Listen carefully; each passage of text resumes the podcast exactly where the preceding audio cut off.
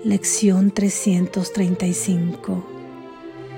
Elijo ver la impecabilidad de mi hermano. Elijo ver la impecabilidad de mi hermano. Elijo ver la impecabilidad de mi hermano. Perdonar es una elección. Nunca veo a mi hermano tal como es, pues eso está mucho más allá de la percepción. Lo que veo en él es simplemente lo que deseo ver, pues eso es lo que quiero que sea verdad. A eso es a lo único que respondo, por mucho que parezca que es a los acontecimientos externos. Elijo lo que deseo contemplar y eso, y solo eso es lo que veo. La impecabilidad de mi hermano me muestra que quiero contemplar la mía propia y la veré, puesto que he decidido ver a mi hermano en la santa luz de su inocencia. ¿De qué otro modo podría restituírseme tu recuerdo? sino viendo la inocencia de mi hermano. Su santidad me recuerda que Él fue creado uno conmigo y semejante a mí. En Él encuentro mi ser y en tu Hijo encuentro a sí mismo el recuerdo de ti. Amén.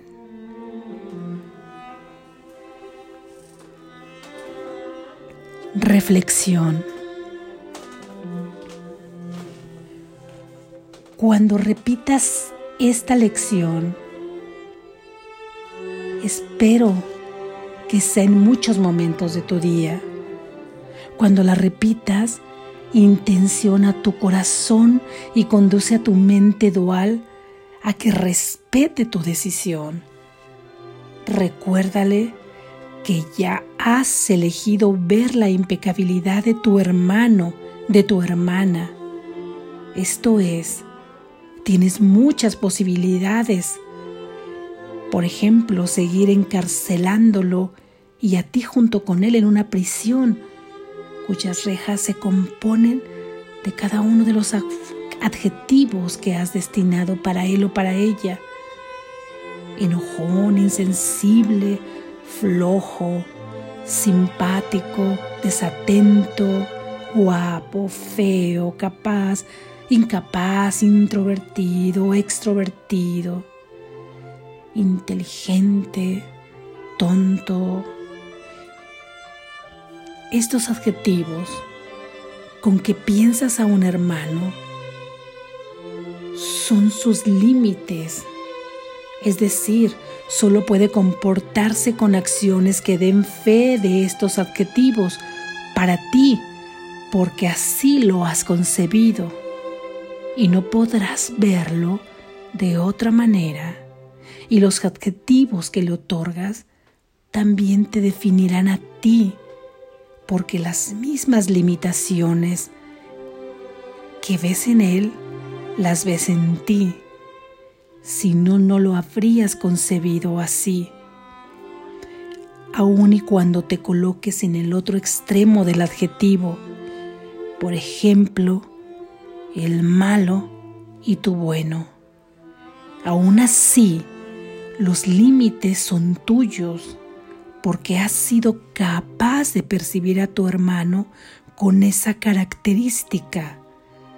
Si has sido capaz es porque la has experimentado en ti, la has conocido en ti. Si no, no serías capaz de verla en otro. Esta posibilidad de percibir a tu hermano ya la has ejercido por mucho tiempo.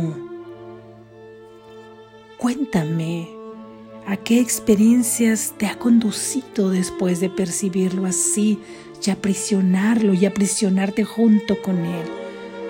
Cuéntame, ¿qué emociones, qué sentimientos has sentido? Te han conducido a sentir felicidad, te han conducido a tener paz en tu vida, te han atraído al amor, a la unión, al recuerdo de quién eres. Cuéntame, cuéntate a ti si esto ha sido así. Y si esto no es así, ¿por qué le sigues otorgando valor a las percepciones que le das a tu hermano? Piensa muy en lo íntimo tuyo. ¿Le has seguido dando valor quizá porque deseas tener la razón? Quizá porque con esa concepción que tienes de él hace o de ella hace que tú brilles más que Él al colocarte en un sentido opuesto cuando a Él lo limitas? ¿O porque reafirmas la pobre concepción que de ti tienes al ver que tu hermano o tu hermana brilla más que tú? Y con esto compruebas que no mereces, que no vales y que no es posible que seas la santa hija de Dios que seas el santo Hijo de Dios. ¿Qué valor puede tener eso entonces? Eso no tiene ningún valor real, solo te ata más al sueño, a la ilusión, a la ilusión en la que crees estar viviendo. En ella no hay ganancia. Aún con ello, tienes la posibilidad de seguir queriendo percibir a tu hermano de alguna manera que a los intereses del ego convenga. ¿Cuáles son sus intereses? ¿Cuáles son los intereses del ego? Los que reafirman su identidad y su existencia y niegan la realidad, la existencia de Dios. Aquí tienes esta posibilidad. De una u otra forma siempre será percepción. Es decir, siempre será una proyección al exterior de tu interior. Y tú te engañarás pensando que la figura de tu hermano tiene autonomía, pero él solo te dará lo que tú le pides con la manera en que lo percibes y habrá tantas percepciones de Él como tantas mentes duales lo conciban. Más visión solo hay una porque es la verdadera, sin opuestos. Hay millones de formas de percibirse y ya hay una sola manera de verle, de verle en la visión de Dios, porque la visión tiene que ver con su verdadero ser, tiene que ver con tu verdadero ser, ante la posibilidad de seguir percibiéndolo, de seguir viéndolo como realmente es. Esta lección me recuerda que he elegido verlo como es y como siempre ha sido un santo Hijo de Dios impecable.